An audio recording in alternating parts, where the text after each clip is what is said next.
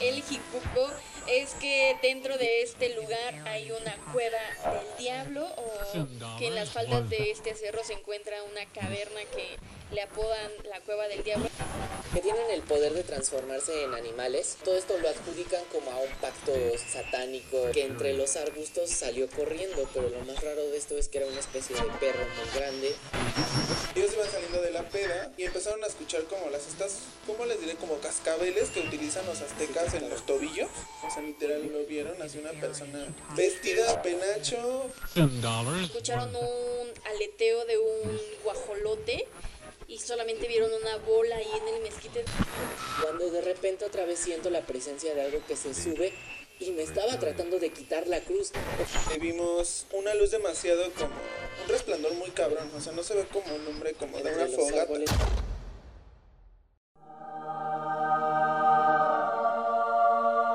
Échate un taco.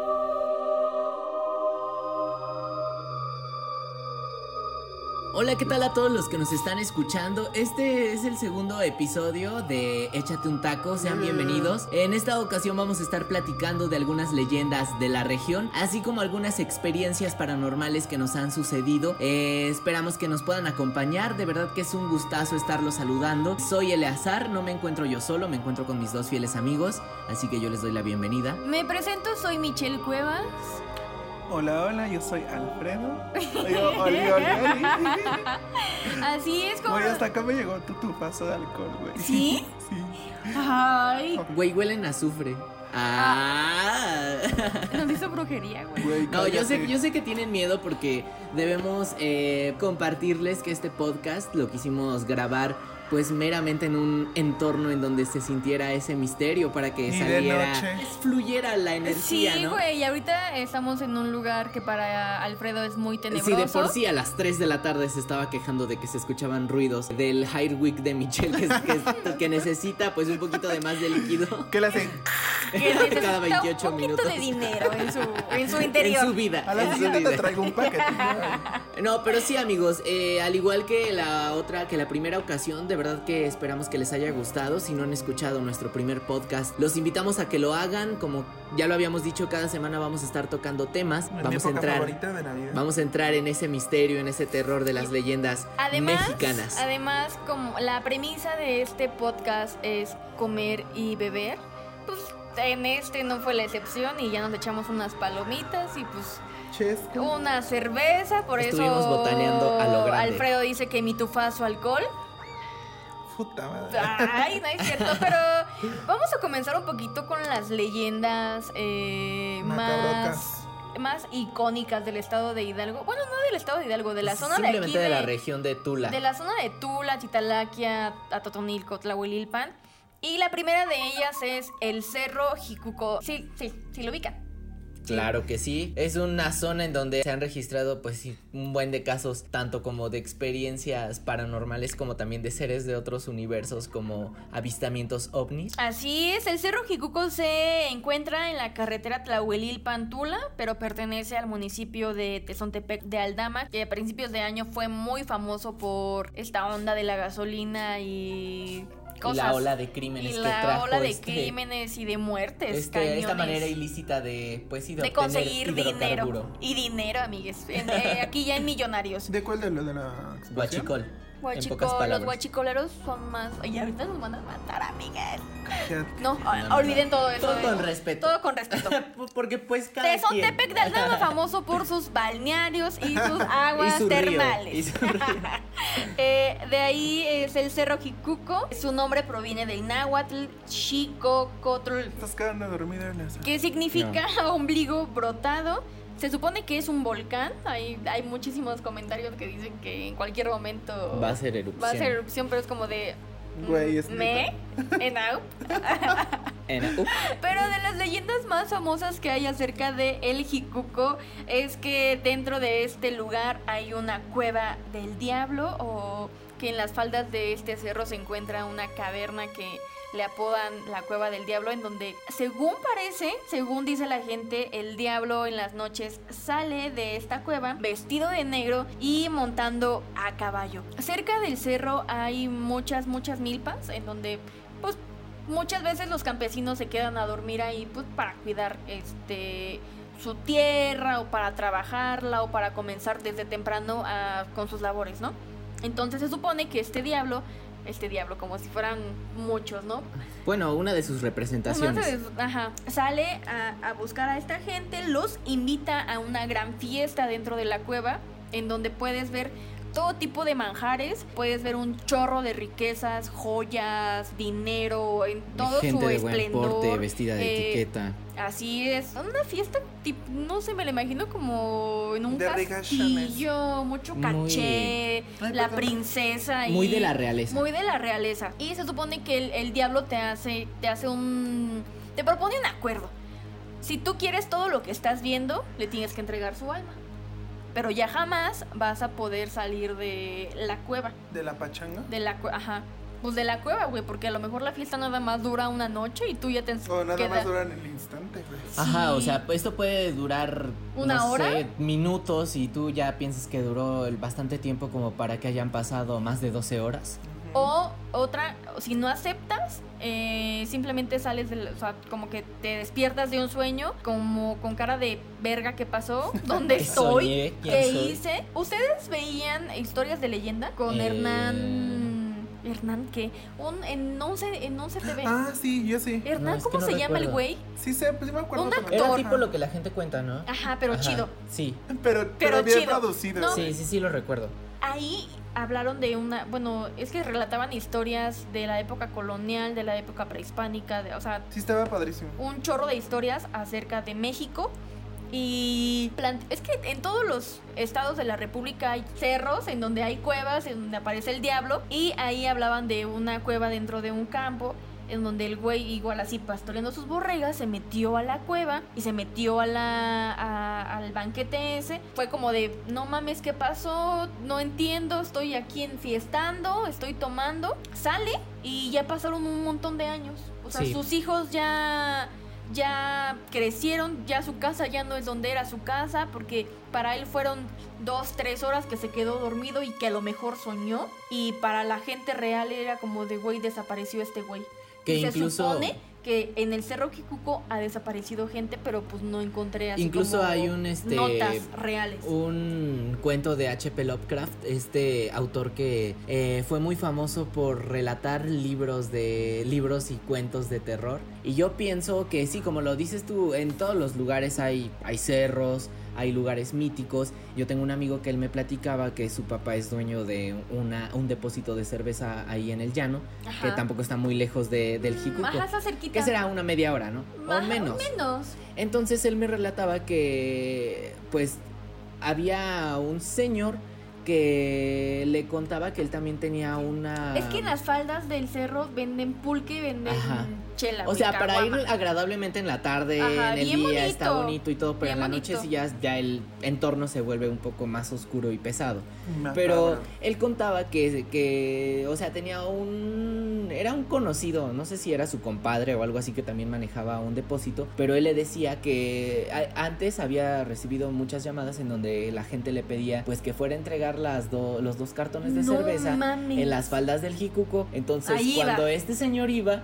Dejaba los cartones y le decían al otro día tienes que regresar pues como a las 12 del día para que ya te los lleves. Pero el señor en ningún momento vio con quién hizo el trato, o sea, con nadie. La cosa era así, iba, dejaba en la, en la tarde los cartones y al otro día, pasadas las 12 del día, regresaba por ellos y estaban completamente vacíos. ¿Qué Pero pedo? nunca supo con quién hizo el trato. ¿Qué? No mames, qué pedo. A lo mejor era para el banquete. Ah. Ajá. O tal vez a lo mejor era una secta. Y que este, ¿y que qué crees que, bueno, yo por ejemplo que- he escuchado esa historia que tú nos contaste, Michelle, pero en ella decía específicamente el señor que cuando él entró como a la cueva y vio que todo estaba servido, eh, había mucha gente y, y gente muy alta, muy de buen que dejaba sus trajes en, ¿cómo se llama? En donde pones los ¿Perchero? en su perchero y al otro día cuando el señor ya como que regresaba a la realidad, únicamente había gallinas, guajolotes y había y, lo- y los cactus, o sea, los cactus eran los percheros en donde supuestamente la gente adinerada había dejado su ropa.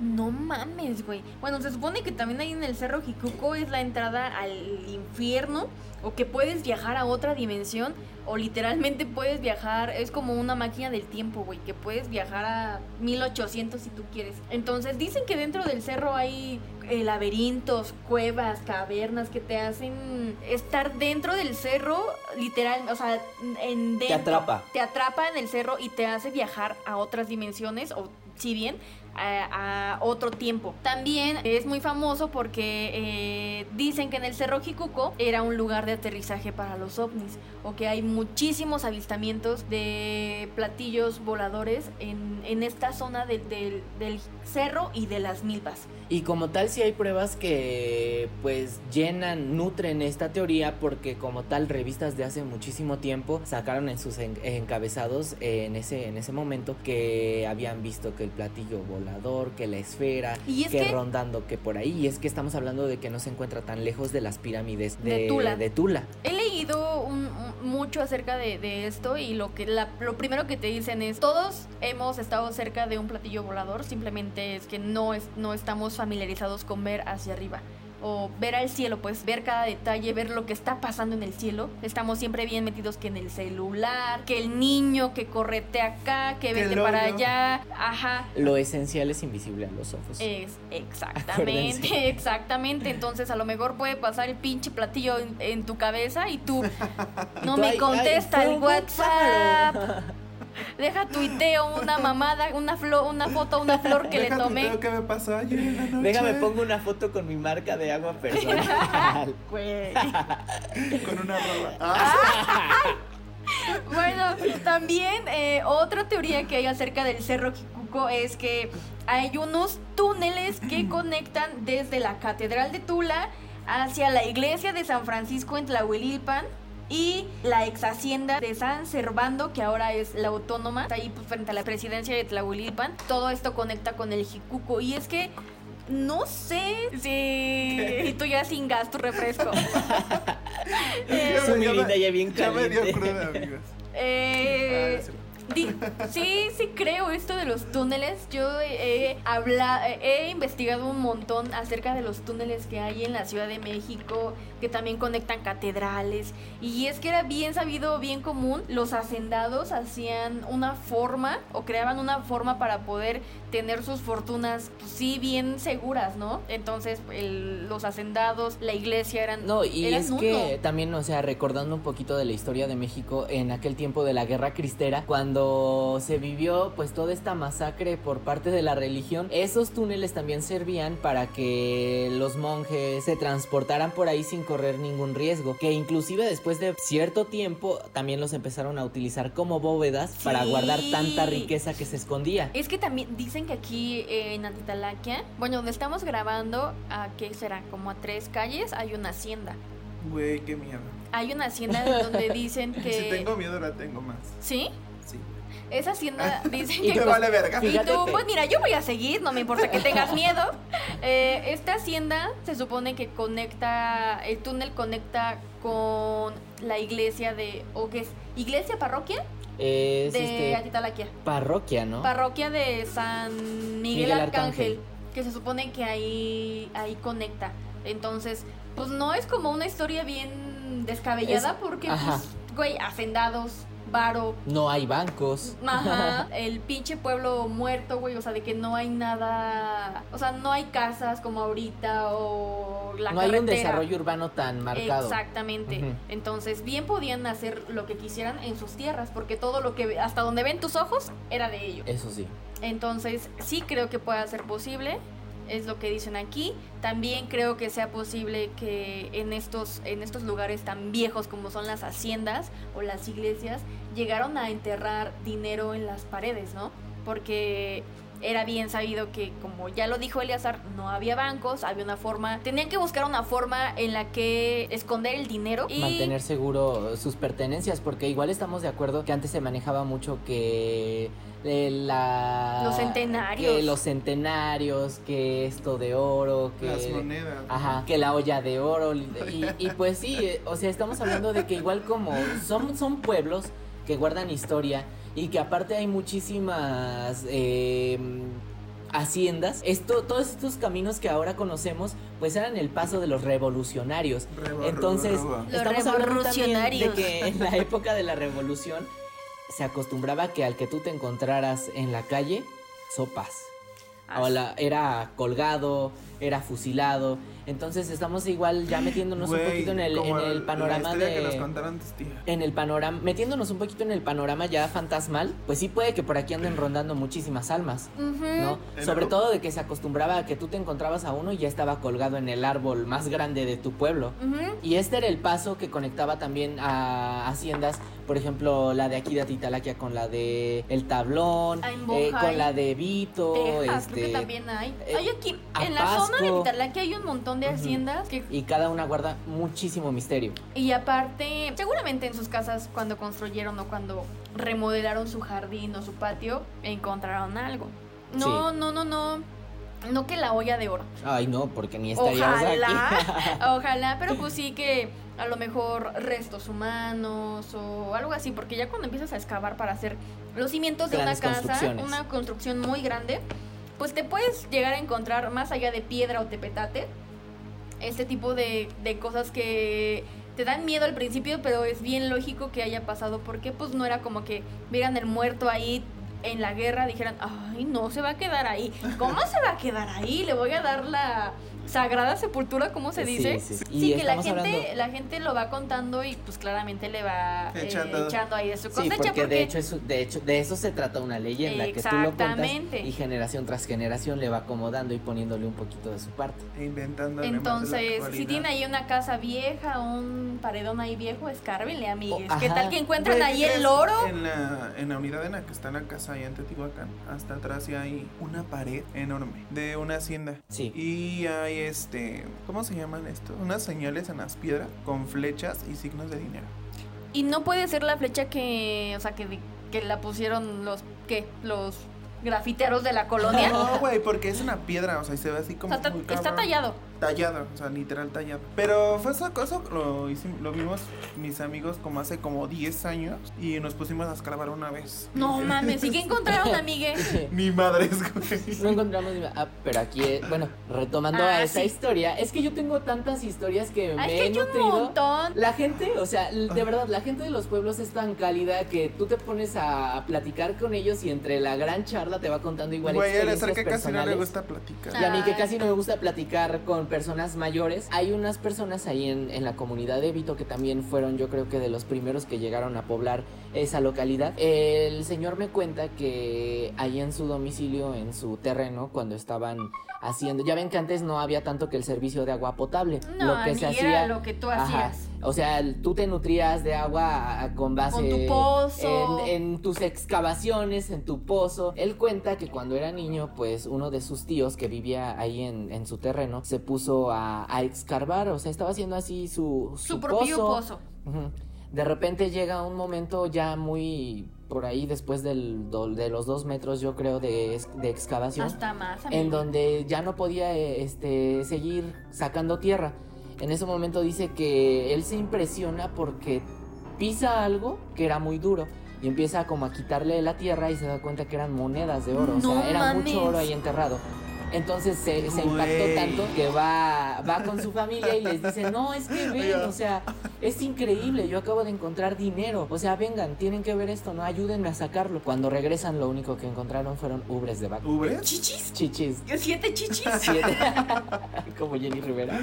No mames, No, pero ¿cómo, ubres? ubres de vaca. O Pues sea, no sé, o chichis sea, así cortadas, literal güey. yo creo que las chichis de la vaca, o sea, en el Las hoyo, chichis, güey, las son chichis, ubres. Es diferente chichi a las chichis de la vaca. la ubre de la vaca ahí en montones y pues ¿Qué pedo? De aquí Lo que yo sabía era que si el dinero no era para ti, se convertía en ceniza. O que se movía del lugar. Y es que hay una fecha en donde la gente literalmente sale a buscarla, que es el día de la, de la cruz o el día del albañil. En esa época, en ese día es el...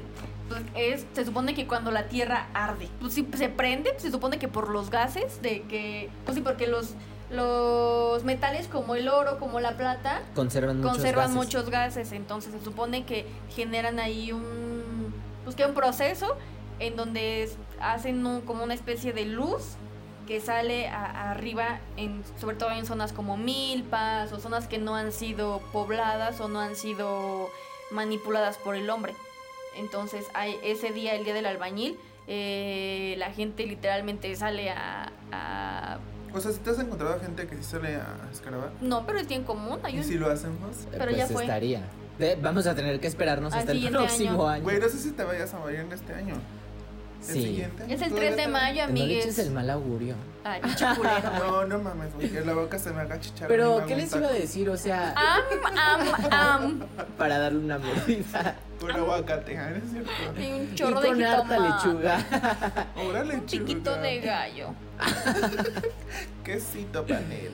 Pero ahora yo les quiero compartir igual una leyenda muy común en los pueblos. Ah, en no, ya la habías contado tu leyenda.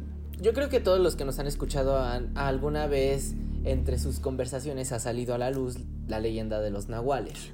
Uy, ya me acordé, güey. Ya mi ya está. seres, son seres que en lo particular, gracias a un ritual satánico, también se dice que por parte de, de la herencia, son personas como cualquiera solamente Que tienen un don. que tienen el poder de transformarse en animales para conseguir ciertas cosas como comida. Hay unos que supuestamente se roban eh, las pertenencias de, de otras personas, pero todo esto lo adjudican como a un pacto satánico, a un Hazlo. te doy mi alma a cambio de pues de ciertas cosas, ¿no? Entonces no estamos tan lejos, ya que estamos hablando de aquí de los cerros y pueblos de, de por aquí. Y, y perdona, Alfredo, por quitarte la palabra, pero es que eh, esto está como del lado de Pero acá. es que mira, me Ya, cagas. ya. Ah, mira, es que ya viene siendo la, la hora en la que yo te diga que me cagas. De la que ya te vamos a No, sacar, güey. pero miren, es que como él es, eh, él es de, de Teotihuacán, Te, es te, otra te, región te, te. en donde también yo me imagino que hay muchas leyendas No, que yo no soy de. Teotihuacán. El chiste es que por acá es muy común y en los cerros y en los lugares en donde están más alejados, pues sí, de las grandes urbes, eh, se dé como el caso de estos avistamientos, al igual que las bolas de fuego que saltan de cerro en cerro y de árbol en árbol. Es que la única luz que tenemos aquí en los pueblitos es la de la luna. Ah, no. Porque, pues no, más allá de una gran construcción, que será que Edificio, de, algo 20 así. de di- ocho pisos, güey. Es lo más que podemos ver aquí. Sí, No ves otra cosa más que los cerros de lejos, las estrellas, la luna, güey. ¿Por qué? Porque no hay una iluminación externa. Entonces eso te da pie a poder observar o a poder percatarte un poquito más acerca de la luz que hay en, en el cielo que no sea la de la luna. sí. Y que ahora la gente lo confunde con los drones. Ah, sí, es muy común. Pero bueno, ajá. El chiste es que en esta zona específicamente antes de que se poblara tanto, porque estamos hablando de que igual llegaron grandes empresas cementeras a pues sí a comprar terrenos porque la tierra de por acá por estos lugares es muy pues es la que más utilizan para la elaboración del cemento del cemento blanco de la cal. Entonces antes de que se empezara a poblar porque obviamente una empresa trae trabajo trae gente que se viene a vivir para acá se daba mucho el caso de avistamientos de bolas de fuego y también de nahuales. O sea era más común que te platicaran oye dicen que anda por aquí un nahual que lo vieron que cerca del río que lo vieron corriendo en el cerro etcétera, etcétera. Pero no vamos tan lejos. En el pueblo de acá de Atotonilco, eh, recién, no- bueno, no sé cuánto tiempo tenga que llegó Cementos Tolteca. eh, Ya tendrá como unos que Sí, 20 años, más, yo creo, 30. porque pues 50. Estamos hablando de que te digo, precisamente gracias a ello fue que esta zona se empezó a poblar un poquito más. Total que alrededor de este cerro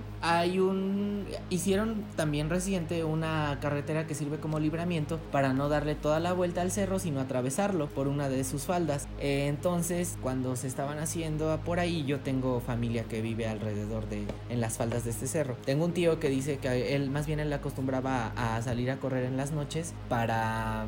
en las tardes, ni en las noches, era en las tardes. Pues sí, porque le Pues gustaba para relajarse. para relajarte, para hacer un poquito de ejercicio. Dice que ya cuando venía de regreso se cruzó a un animal que entre los arbustos salió corriendo, pero lo más raro de esto es que era una especie de perro muy grande que tenía como unas pompas. O sea, como que tenía la mitad del cuerpo. Nalgón estaba. Estaba como güey. Cosa que pues a ellos les sorprendió mucho porque no habían visto nunca un animal de esta magnitud. Entonces van a ver como qué onda que acabamos de ver y ven que el, el perro animal, no sé, lo que vieron, se echó a correr hacia una barranca. Cuando se cuando se van a fijar como qué, qué era. Que es, si vimos bien, vimos Ajá, mal. vimos mal. Esa cosa los voltea a ver y ellos se percatan que todavía como que se le veían las manos de... ¿De humano? Humano. Manas, manos humanos, las manos. Las manas.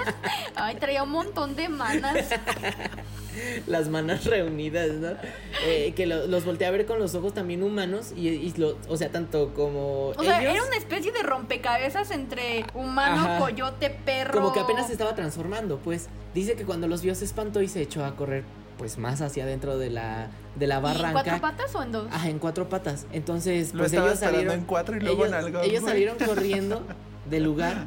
Y este y, y, pues esa fue como su visión ya O sea, era de como un tiempo, tipo hombre lobo. no tanto como un Mm, hombre algo- lobo. O sea, sí, pues sí Porque estaba es que los cuerpo de hombre. cuerpo de hombre pero ya con, con digamos que del 100% ya era como un 70% animal y un 30% humano. Entonces es diferente un nahual a un hombre lobo. Pues Sí. sí. Pero es prácticamente lo mismo, porque no, se trans... porque el nahual se puede convertir en una cucaracha, en un ave. Ajá, o sea, no nada más se transforma en un No. lobo. No. En un animal, o en sea un perro también se grandote. tanto en una en una en un guajolote en una Ajá, gallina en, en un un perro ave, en un burro Ay, no mames, o sea... Sí, o sea, te, te puedes convertir en cualquier pinche animal que se te ocurra. Pero yo sabía que un nahual simplemente se transformaba como en un perro de mayor tamaño, ¿no? No, no, Miguel. depende de la forma que quiera tomar este Ay, qué ser. miedo. Y, y aparte, se supone que eh, como tú eliges en qué animal convertirte dependiendo de tus características. Ujú. Qué Y bueno, el chiste es que ya, eh, pues después de esto, de esto se les quitó la maña de andar corriendo en la tarde, prefirieron irse mejor a otro lugar y de ahí dejaron de ver los avistamientos. Bueno, ese, porque nadie de las de Pues los nadie vecinos, volvió a salir, güey. nadie de los vecinos había visto semejante cosa, a pesar de que en ese cerro sí se ha registrado igual que ven, pues que las bolas de fuego, incluso han visto personas que suben. cre- ellos creyendo, bueno, ellos creen que suben a hacer sus ¿Rituales? rituales o cosas así. En una colonia en Atitalaquia decían que vivía un nahual. Se supone que, no, yo no te puedo asegurar que sí, que no, pero era lo que la gente decía, que vivía un nahual y murió. ¿Por qué razón? No sé, solamente murió. Y después de su muerte, mm, varias personas llegaron a decir que lo veían saltar de orilla a orilla en el canal, en el canal que está por el Super 8. ¿Sí lo ubican? O sea, que pues sí no tiene como un metro de, de ancho, sino que serán como unos 30 metros. Sí, Pues sí, ¿no? Pues estaba, sí, está muy ancho. Y decían que lo veían saltar como si fuera... La cuerda o algo. Ajá, güey, así como brinco, jugar. Estaba jugando No en el pinche canal. Entonces, no, yo nunca lo vi, pero sí gente llegó mm, cercana llegó a decir, güey, qué pedo. Ese güey ya está muerto y lo acabo de ver en ahí, en el Mames. pinche canal, saltando y jugueteando, güey.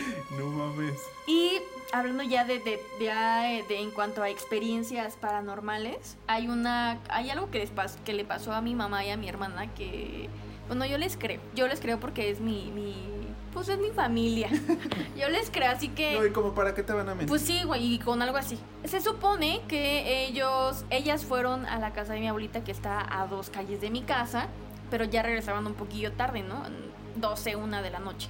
Que ya está oscuro, pero antes era como hace 10 años, más o menos. Entonces, pues las calles eran un poquillo más seguras. Podías salir a esa hora sin que tuvieras un riesgo de que te violaran, te mataran o te asaltaran te o desaparecieron. te desaparecieran, güey. Entonces, eh, el pueblo era más tranquilo y ellas era normal para, para la familia regresar a esa hora a la casa. Entonces, al lado de mi casa antes había un baldío y en ese baldío había un mezquite. Entonces ellas venían bien tranquilas, únicamente alumbradas con la luz de la luna y a lo mejor un poste a lo lejos con una lámpara. Y dicen que eh, iban pasando por ahí, por el baldío, y una luz muy fuerte y muy, pues, muy resplandeciente las hostigó tanto que llegaron a taparse los, los ojos de tan fuerte que era la, la luz. Escucharon un aleteo de un guajolote y solamente vieron una bola ahí en el mezquite de ¿qué pedo? ¿Qué, qué, ¿Por qué, ¿Por qué prende? ¿Por qué se escucha eso? ¿Por qué está pasando esto? Y solamente mi mamá fue como de, corre, nena, salva tu vida. Eh, eh, recuerdo que llegaron súper mega aceleradas. Mi mamá, las casas, las ventanas de la casa siempre están abiertas, igual que las cortinas, y llegaron a cerrar todo, a poner casi, casi un montón de candados por el miedo y por el, el frenesí que tenían tan... Tenían muchísima adrenalina de lo que acababa de pasar. Eh, entonces le contó mi mamá, mi abuelita de lo que había pasado y mi abuela solo fue, pues mira, qué bueno que reaccionaste al momento, qué bueno que eh, corriste, qué bueno que llegaron aquí, porque se supone que fue la bruja la que se apareció, entonces llega a perderte, a, a, pues sí, a enviarte hasta el cerro, porque hay un montón de testimonios que dicen que literalmente, ya sea en la peda o ya sea que iban caminando normal en la noche y los Simplemente despiertan y están como en una nopalera o están en un lugar que no conocen y no saben cómo llegaron ahí. Y está muy cañón y suena como muy pendejo y muy cagado de pero ¿qué me si estás te pones diciendo? a platicar, personas de antes era más común que les pasaran este tipo de cosas.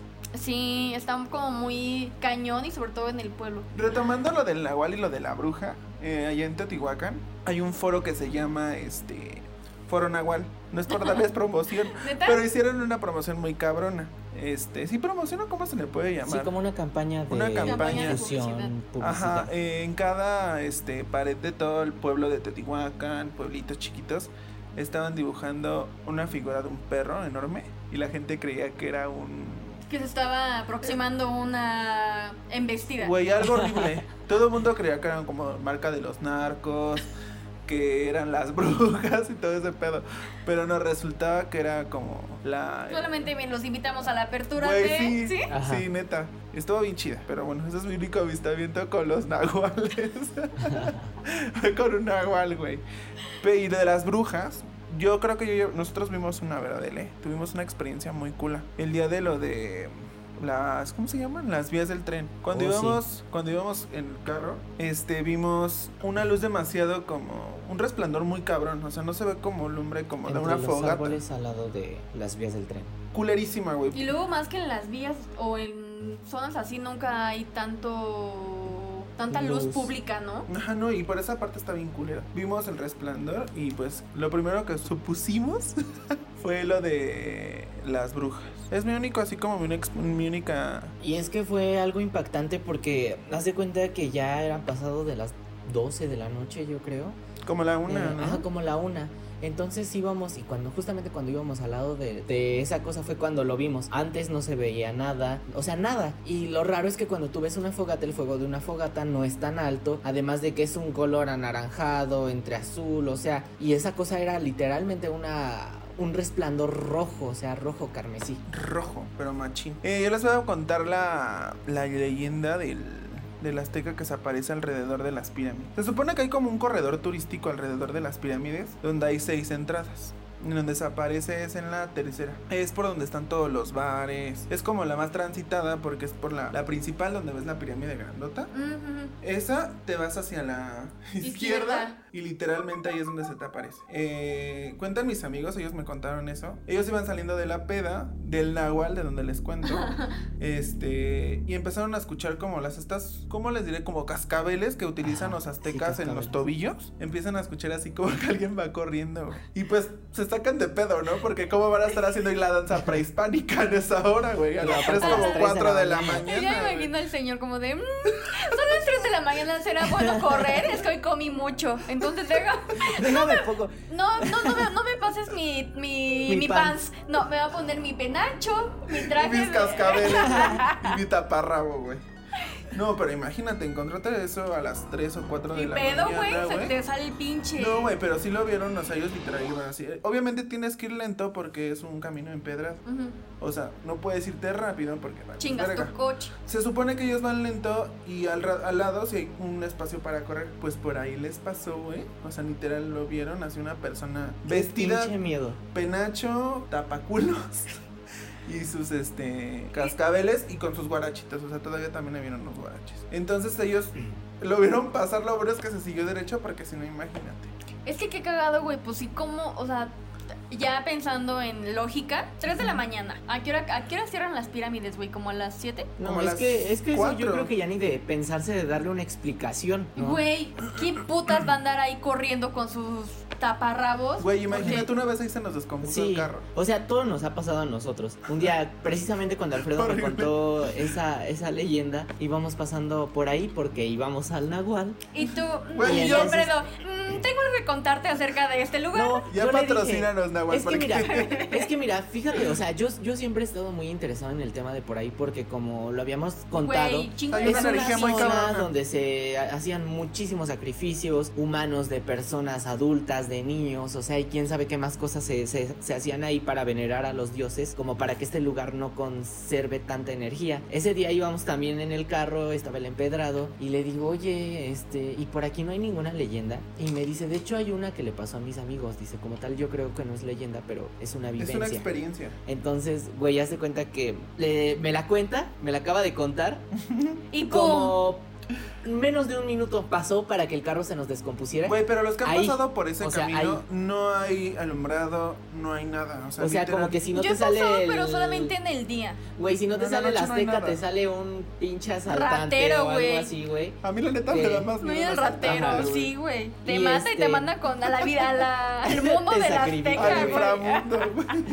Y entonces, pues fue así como de, güey, no mames. Tratamos de salirnos de ahí en el carro casi A vuelta, A vuelta de rueda. a vuelta de rueda. y yo a rueda de vuelta. Y tú a círculo y, de rueda. y pues, pues sí, qué miedo, ¿no? Porque al final de cuentas no le encuentras una explicación lógica a ese avistamiento de un Es que hay un danzante. chingo de cosas que no le encuentras una explicación lógica por más que tú quieras. Eh, cuando yo cuando estudiaba en Pachuca, en alguna ocasión eh, me quedé en la casa de una amiga, aunque siempre andábamos pedeando, güey, en esa ocasión era como lo más sano que podía pasar. Y ya todo normal, güey, tarea, la chingada, nos fuimos a dormir. Y yo no no sé, por alguna razón no podía concili- conciliar el sueño y empiezo a Ah, ¿Sí fuiste a hacer tarea, Michelle, o fuiste una peda? Mm, Pues era la casa de las pedas, güey. Pero ese Pero día ese día, ese día eran exámenes, güey. Porque en Pachuca yo sé que las casas son para pedas, nada más. No, no, ahí no duermes, güey. no, pues, o sea, de vez en cuando. de vez en cuando la peda, cuando güey, duermes. pero cuando tienes que. Pues ¿Cómo sí. es peda, pero responsable? Ándale. eh, por, ¿Cómo? Pedo pero comprometido. Mm, ¿Cómo? Niña buena, pero borracha. Borracha, Borracha, pero buena, muchacha. Ajá, exacto. y yo, muchacha, borracha. Y tu Oh, muchacha, pero buena. borracha. Oye, muchacha, pero buena borracha. Eh, entonces, en esa ocasión tocó estudiar, no podía conciliar el sueño, güey. Y estaba así como escuchando los ruidos de, pues, de esa zona bien concurrida, ¿no? Era una unidad habitacional bien famosa en, en Pachuca, el Palmar. Saludos a, los, a nuestros Saludos, amigos del Palma. Palma. Entonces ya estaba así yo, es como, ¿qué pedo? Cuento borregos, ya, ya conté mil y no puedo dormir. Y de repente, güey, empiezo a escuchar un puto lamento. No es como te lo pintan en las leyendas que te contaba tu tía, tu tío. No era como de, ay, mis hijos. No, güey. Es un quejido. Alarido. El sollozo. orgasmo, tipo orgasmo. No, güey, porque no escuchas nada de placer en eso, güey. Sí, no. Se te enchina la Te piel la del, piel. Contagia del miedo, tanto güey. miedo, tristeza, o sea, Y güey. sientes aquí un, un hueco en el corazón de "Mm, no mames, no, no estoy escuchando lo que escuché. Y eh, en esa ocasión lo escuché así súper cerquita, güey. Yo lo escuchaba así en el pinche poste. No mames. Sí, güey, así bien cerquita. Y yo así de no, no. Y yo así movía a mi amiga y esa vieja ya llevaba horas de sueño. Y así como de. "Mm, Deja de estar chingando. Ajá, como de, "Mm, no me importa. Y yo así de, no mames, güey. Pues ya el siguiente día yo vine espantada así de, amigues, amigues, ami-". Güey, Bueno, eran manas. Eh, manas, manas. Adivinen qué pasó. Escuché algo, güey, un quejido bien cabrón. Y así un güey que vive ahí. ¿Y, mm, ¿y dónde, lo- ¿Y dónde lo escuchaste? Y yo, pues güey, aquí abajo en el poste. Y ese güey, "Mm, no te preocupes, estaba lejos. Preocúpate cuando estés cerca. Lo Cuando lo escuches lejos. Y yo, o sea que me tengo que preocupar Ajá, más. güey, así como de no mames. Y en ese de- departamento igual me pasaron cosas como de. eh, en otras ocasiones, igual así que estaba. que no podía dormir, güey. Yo escuchaba un chingo de ruidos en el, en el piso de arriba. Que pues sabemos que casas de Infonavit, güey, y escuchas hasta cuando se pedorrea el vecino, ¿no? Cogen, güey, literal cuando cogen los de abajo o arriba. Yo estaba bien emputada, güey, de estoy, estoy bien cansada, güey. Eh, no mames, es- los pinches squinkles a las 2 de la mañana están jugando en el piso de arriba con su... tri- o sea, escuchaba el triciclo, güey. No mames. Lógicamente sabes identificar los sonidos. Ujú. Eh, Tienes sobrinos, güey. Obviamente. ¿Sabes? El que la risita, que te empujan, que es un Es juego, güey. un desvergue arriba. Un desvergue arriba. Y yo así de hijos de su puta madre. Una que tengo que dormir mañana a las 6 de la mañana, no mamen. Y yo así, ya bien emputada, güey. El punto es que también conté borregos, me dormí, güey. Y en la mañana le dije a mi amiga, oye, no mames, ¿cómo tú puedes dormir bien tranquila de- y bien quitada de la pena, güey? ¿A poco no escuchabas los ruidos de la vecina de arriba que sus squinkles jugando a madres y aquí no se puede conciliar el sueño? Y esa vieja se me queda viendo con cara de... "Mm, ¿Cuáles eh, ruidos, güey? eh, nadie vive arriba, querida. No mames. Y yo, mira, porque tenía, tenía como poquito que, la, que empezábamos a convivir así más, más chido y así como de, "Mm, me están engañando.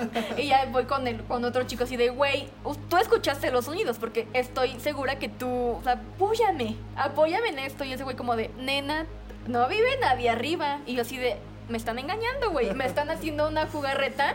Y ya, güey, me dicen, no, mira, si quieres, vamos a, a la azotea, güey. Vas a ver que vamos a tocar la puerta, güey. Nadie va a salir. Y yo así de, ahorita, ahorita les voy a demostrar que pues ya llegó a vivir alguien, güey. Porque así es en los, Ajá. en los fraccionamientos, güey. Ma- hoy no vive nadie, mañana viven 10 arriba de ti. Ya vamos, güey. Pues el pinche departamento con cadenas, así de que, güey, nadie vivía. No mames. Sí, güey, y yo así de, mira, ¿sabes qué? Yo tengo mi casa, yo no sé qué chingas estoy haciendo aquí. Aquí de arrimada, Bye. ya mejor me voy. Besos, bye.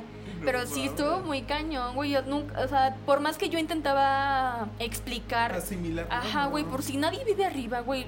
¿Por qué ¿Tú, ¿Por qué chingas se escucha allá y nadie está viviendo en el, o sea, cómo, Que güey? fí- fíjate que entre nosotros tres yo creo que el más escéptico es Alfredo. Sí. Porque él es el que dice, no, sabes que a mí no me ha pasado nada ni nada, pero el No, día de sí mi cumpleaños, e- ese día de mi cumpleaños la vida le cambió. La Desde ese día vida ya me le volví cambió. la Adelante persona- con las imágenes. No. Desde ese día me volví la persona más miedosa del universo. Más en mi casa. Más en su casa, güey. Una pasó, persona, una sombra enorme, más alta que yo, yo mido en 80, se me puso frente a mi cara a ver quién era. O sea, literal fue una... Estaba a punto de dormirme, estaba entre dormido y despierto, entre la peda. Güey, se me puso así, literal, una sombra negra. Que casi sentía la respiración. Güey, así cara. literal, o sea, así como estoy casi pegado a ti, güey. Así, güey. Pero, o sea, pongan su mano así y sientan la energía. Sentía la energía, güey, o sea, neta. No, y aparte que se te acerque alguien, güey, a huevo que Güey, ¿y sientes sabes qué es. Lo peor? Sí. Que estaba pegada, la cabecera está pegada a la pared. O sea, no de, había la, forma de la de- cabecera, de ahí fue donde se asoma. O sea, como si había saliera de forma. la pared, güey. Ayer, eh, platicando con una de las primas de él, nos estaba contando que la Santa Muerte cuando te va a visitar hace eso. ¿Qué? Sí. Eso hace, ella es una persona muy alta, bueno, la niña, así es como La nos chava. estaban contando. A la... No, la Sí, muerte. ya ves que se Y yo, a, la a chava. La niña. No, pero la yo con eso, oigan, Sí, sí, sí, yo de eso no me río. No mames. Ay, yo ya... Dicen, dicen que cuando dice él que a lo mejor se equivocó de yo persona, güey. qué decir, güey. Se equivocó de persona porque a lo que- mejor iba a visitar a él porque él es como más susceptible a. Es a que esas fíjate que a mí sí me ha pasado un chingo de mamadas, dijeras tú. Espérate, pero- deja cuento la última y ya. Y nos Ya vamos, güey. Este, la de la puerta. la Oh, de- sí. O sea, una vez yo estaba dormida, güey. 3 de la tarde, 4 Tres de la tarde huevoneando, rascándome las bolas, güey. Güey, le abren la puerta así con un putazo así enorme, güey. enorme, güey. Y así yo desperté. Así como tú, güey. Así, literal. Pero un madrazote, güey, que yo nunca había escuchado un madrazote así en una, en una puerta de madera, güey. Y tú sales, a ver, Bien hijos de la güey. A ver, ¿quién me echar- tocó? hacérmela de pedo a mí. Yo estaba en el sillón de la sala con mi Tú hermano. en el baño. ¿Qué pasó? No, no, y él, que por qué le pegan así, no sé qué, yo, güey, pero yo Y no. yo, güey, estaba no dormido, movimos. no mames. Y de hecho le digo que yo sí escuché, o sea, el putazo que le dieron a la puerta. Pero yo dije, ahora este qué pedo mató una mosca. Ya se está ¿Qué puteando Se está ¿O qué molonqueando ahí con una mosca. Y, y sí, porque bueno, la casa es muy antigua, igual fue construida cuando los primeros pobladores llegaron ahí a, a la localidad. Imagínate yo, güey. Ay, ¿no Entonces- encontraste dinero, amigue? No, amigue. Saca aunque sea Pero un carro. Sácanos ¿qué de pobres. Ya, yo creo que ya cuento la, mi última Sí. experiencia y ya nos vamos porque ya es un poquito tarde, eh, ya nos Y ya da miedo, güey. Oye, deberías de Pero- contar un poco sobre el cabezón. Pero no, esa, es que mira, eh, yo creo que ahorita estamos enfocados un poquito más a las leyendas. aquí, sí, a- a- de por aquí. Pero, ¿qué les parece si hay que contar mejor experiencias paranormales que nos hayan sucedido, o sea, ni, eh, fuera de la región de las leyendas? Porque estamos hablando de que hoy tocamos seres mitológicos como la Llorona, como La la, bruja. bruja. el Nahual, que el Jicuco. Pero yo también tengo cosas que contar en cuanto a avistamientos extraterrestres o cosas inexplicables, ¿no? Eh, pero ya para retirarnos, yo también fui estudiante de Pachuca, vivía en una casa, en un fraccionamiento. No era de dos pisos, pero al lado pues habían dos casas que estaban inhabitadas. La familia del lado izquierdo de repente llegaba a ir fines de semana. Entonces ese día yo vivía dentro de la casa con una amiga mía, te mando saludos, ya vas a saber tú cuando escuches esto.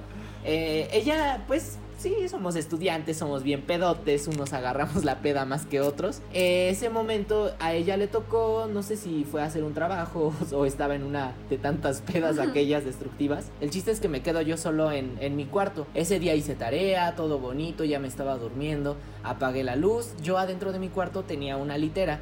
A veces cuando tenía un desmadre en la parte, en la cama de abajo, pues me dormía arriba. Ese día fue decisión propia, me, me acosté, estaba conciliando el sueño cuando de repente siento el bulto y el peso de una persona que llegó y se sentó en la litera, o sea, arriba. Entonces yo me quedé así como de, güey, güey, o sea, güey, si estoy sintiendo esto, no estoy dormido, estoy despierto, ¿no? Porque se empezaba a acomodar, o sea, como que se estaba subiendo o- Ay, sentando. Entonces, güey, yo me quedé así de. Ya me acordé, me dijeron que rece todo, que diga groserías. No había nada.